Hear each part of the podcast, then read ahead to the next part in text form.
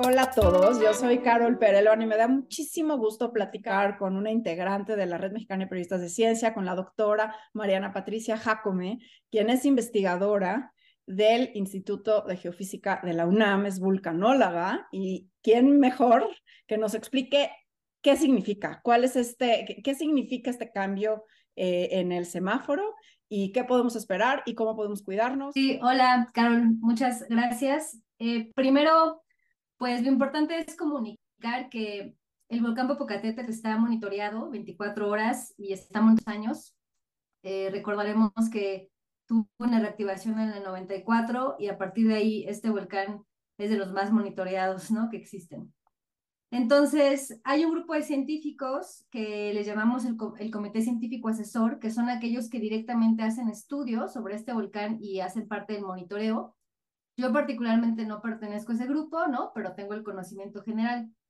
Este grupo de científicos da el seguimiento de toda la actividad del volcán Popocatépetl y están haciendo constantemente pues sus reportes y se comunican con lo que es el Centro Nacional de Prevención de Desastres y Protección Civil y les van informando pues los cambios que eh, llegan a detectar, así como también eh, hay un complemento muy importante de parte de Senapred con todo el monitoreo que se hace directo desde ahí, ¿no? El monitoreo eh, sísmico. Entonces, ¿qué significa que hayan cambiado el semáforo? Bueno, hemos visto claramente, ¿no? Cómo ha tenido un cambio de actividad en los últimos días. Entonces, este grupo de científicos hace la recomendación en términos de que eh, ven que los parámetros, digamos, han aumentado algunos parámetros, ¿no? Tenemos pues mayor expulsión de cenizas, ¿no? Tenemos eh, una posibilidad de crecimiento eh, de domos, tenemos posibilidad, como ya la vimos, de explosiones leves a moderadas, ¿no? Entonces, con esto es básicamente una acción de prevención, cambiar el semáforo de fase, ¿no? Fase 2 a fase 3, y en términos de la población en general, esta fase pues implica básicamente estar pues atentos y atentas a información oficial y en las zonas donde tengamos caída de ceniza, seguir las recomendaciones oficiales, que si quieres ahorita te, te recuerdo un poquito cuáles son. Pero en términos de eh, qué es lo que hace protección civil, el semáforo volcánico está dividido como en partes. Unas partes son para la población y es qué debe hacer la población, ¿no? Estar atentos y la otra es, ¿qué debe hacer Protección Civil?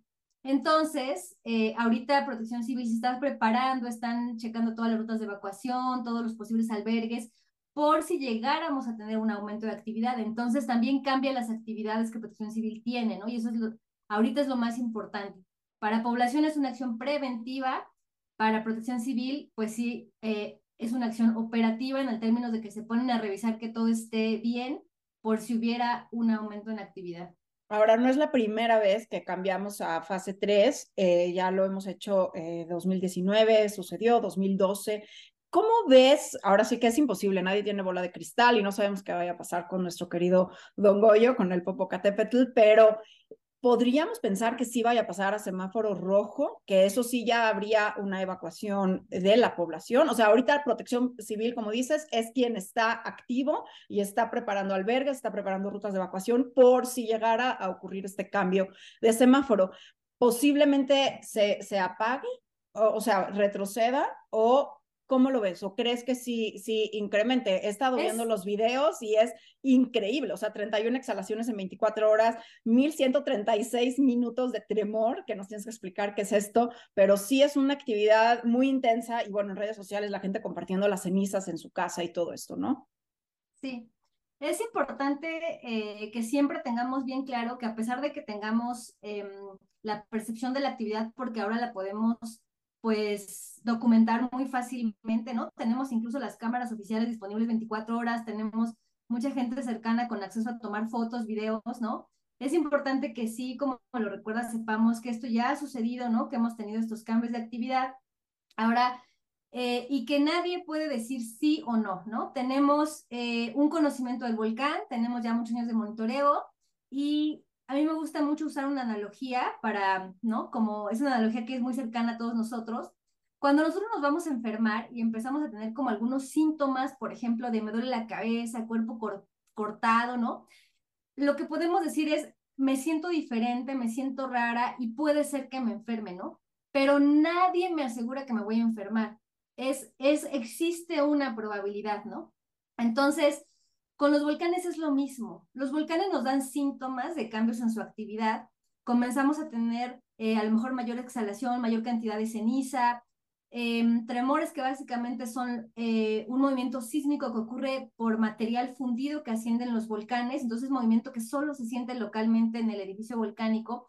Y todo esto son como síntomas del volcán de un cambio en la actividad, pero nadie puede asegurar eh, que sí vaya a ser algo mayor o que no vaya a ser algo mayor, ¿no? Tenemos que ir analizando qué es lo que va haciendo cada día para dar los escenarios más probables, qué es lo que más probablemente ocurra, ¿no? Y eso es pues el, el rol del, comité científico. Entonces, aunque yo directamente no estoy del comité científico y entiendo que los números pues son, son eh, nos pueden, digamos, abrumar un poco al leerlos como periodistas o como población en general, algunos de los eh, colegas que están en el comité científico han reportado que aún así son números que han permanecido como por niveles bajos comparado, por ejemplo, con la reactivación del, del 94, ¿no? Okay. Entonces hay que estar viendo los números que se reportan, hay que dar seguimiento también a lo que diga el comité científico, ¿no? Estar atentos sin alarmarnos. Estar atentos sin alarmarnos y bien importante quizás la gente que tenga cenizas en sus jardines ahorita, sí barrerlas porque estamos a, punto de llover en diferentes áreas de, de, de la zona metropolitana. No, claro, claro. Eh, la ceniza, bueno, hay que, hay que barrerla en seco, no hay que mojarla, hay que tirarla en bolsa, de, en, bolsa en, en la basura, no hay que echarla coladeras, no hay que echarla con agua, ¿no? Hay que cubrir, hay que, digamos, quitar todo, todo lo de la ceniza ya caído, ¿no? Removerla en seco y claro, muy recomendable hacerlo antes de que nos caigan las lluvias que está lloviendo diario en la zona.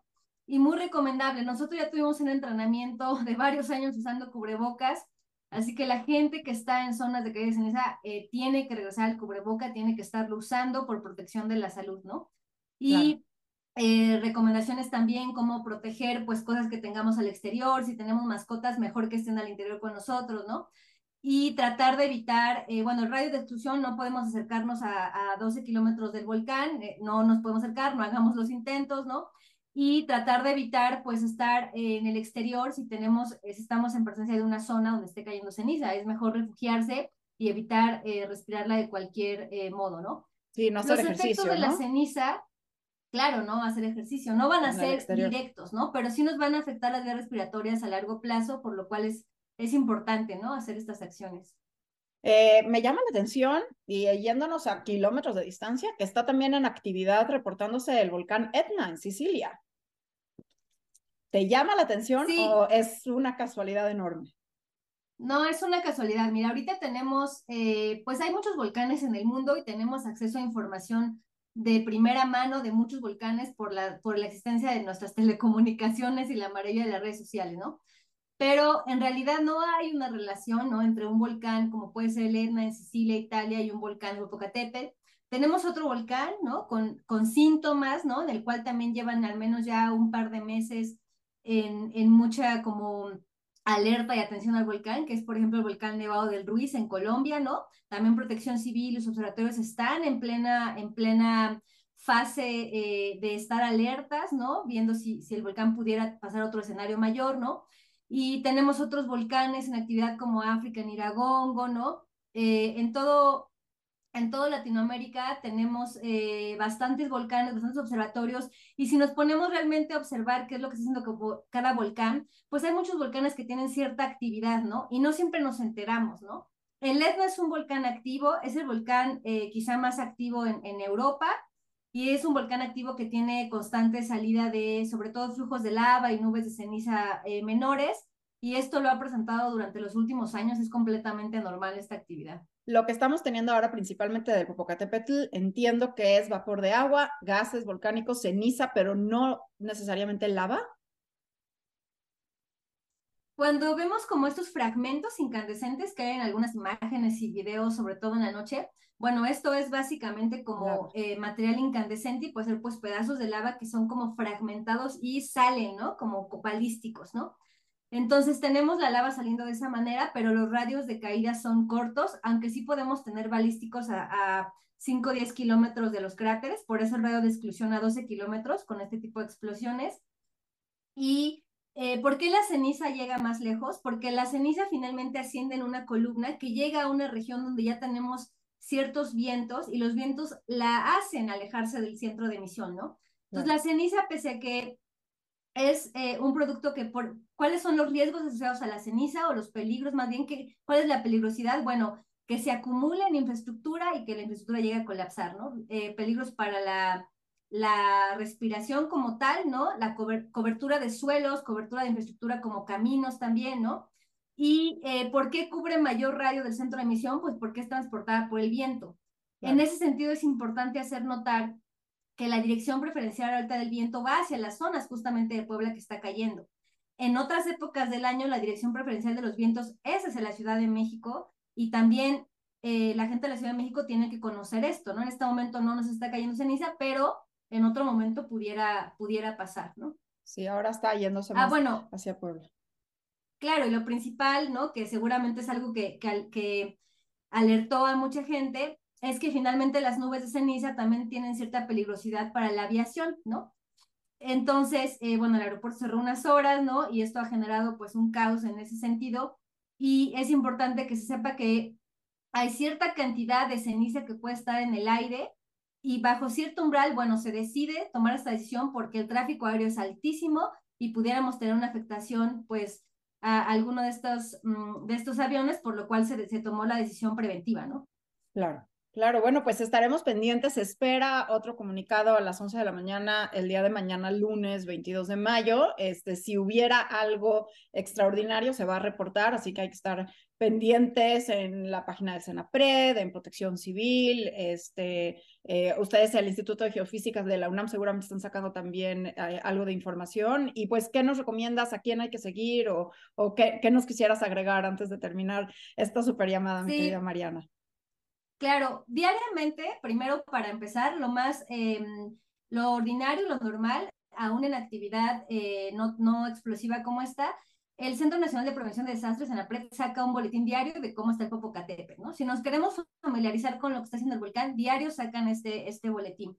Ahora, obviamente, en este momento, con un, una actividad, eh, un cambio en la actividad, eh, sacan boletines más frecuentemente, dan las conferencias de prensa a la que haces alusión, y también tenemos otras entidades replicando información oficial, que es eh, Coordinación Nacional de Protección Civil, eh, Gobierno del Estado de Puebla en este momento. Eh, todas las instancias de protección civil de, los estados aledaños están, están replicando la información. Y Instituto de Geofísica está haciendo algunas entrevistas particulares, está sacando información también, replicando la información oficial. Y por ejemplo, hay, un eh, colega, eh, el doctor Carlos Valdés, quien sí es parte del comité científico asesor, que en sus redes él está haciendo también explicaciones bastante, em, digamos, con un lenguaje muy accesible de entender qué es lo que está pasando y qué, y, qué implica el cambio de semáforo, qué implica la, eh, la, caída de ceniza, qué precauciones debemos tomar, ¿no? Entonces son algunas de las, pues, páginas, ¿no? Que hay que estar siguiendo y que hay que estar todos atentos. Y lo más importante es eso, ¿no? Que en este cambio de semáforo, por ejemplo, Gobierno de Puebla tiene muy claro ahorita puesto qué implica el cambio de semáforo para nosotros y qué, implica en actividad del volcán. Y eh, pues nos piden no estar eh, en alarma, sino simplemente en atención ¿no? a la comunicación oficial. Pues ese es el mensaje, creo que es muy importante. Doctora Mariana Patricia Jacome, muchísimas gracias por comunicarte conmigo domingo en la tarde, este 21 de mayo, pero creo que muchos sí queremos saber ¿Qué significa para la población? Es estar atentos, estar informados y qué significa para eh, protección civil es ahorita estar en acción y preparar rutas de evacuación por si se requiere.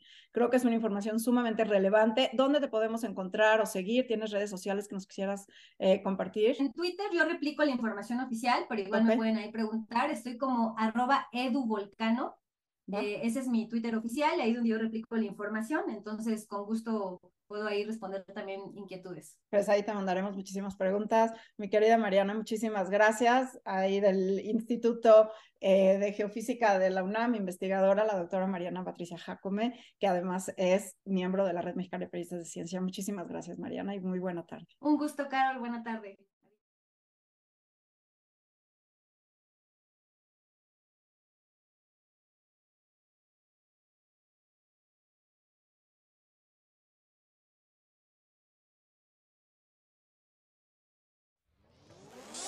Desde cualquier dispositivo y en cualquier plataforma recibe las notificaciones de Radio 13 Digital. Venos y escúchanos en Facebook, YouTube y Daily Motion de Radio 13 Digital. Dale me gusta a nuestro perfil, síguenos y activa las notificaciones de las publicaciones y video para que te lleguen las alertas de los programas que están al aire. Escucha nuestro podcast en Spotify, Amazon Music, Apple Music y Deezer.